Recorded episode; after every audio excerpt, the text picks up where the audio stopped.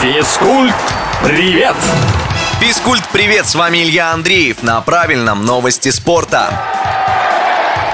29 августа войдет в историю клубного футбола как день, когда Лионель Месси провел свой первый матч не за Барселону. Звездный аргентинец дебютировал за Пари Сен-Жермен в четвертом туре французского чемпионата против Реймса. Вышел во втором тайме, много пасовал, но до результативного удара дело так и не дошло. Вообще, главным героем матча, конечно, является Килиан Мбаппе. Он забил два безответных мяча, но как ни крути, все внимание было сосредоточено на Месси. Даже скамейку показывали в трансляции чаще обычно Логинова, пока Лионель сидел в запасе.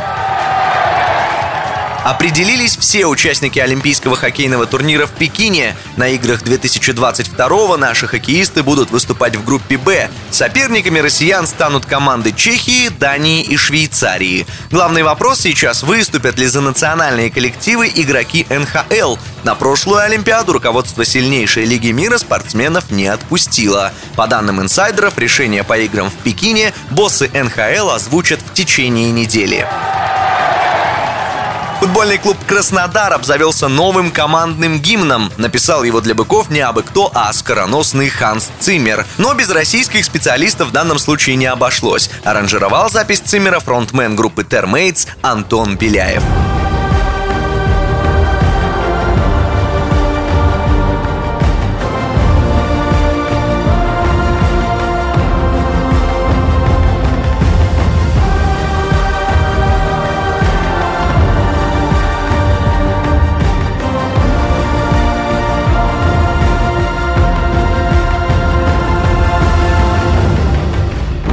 На этом пока все. С вами был Илья Андреев. Услышимся на правильном радио.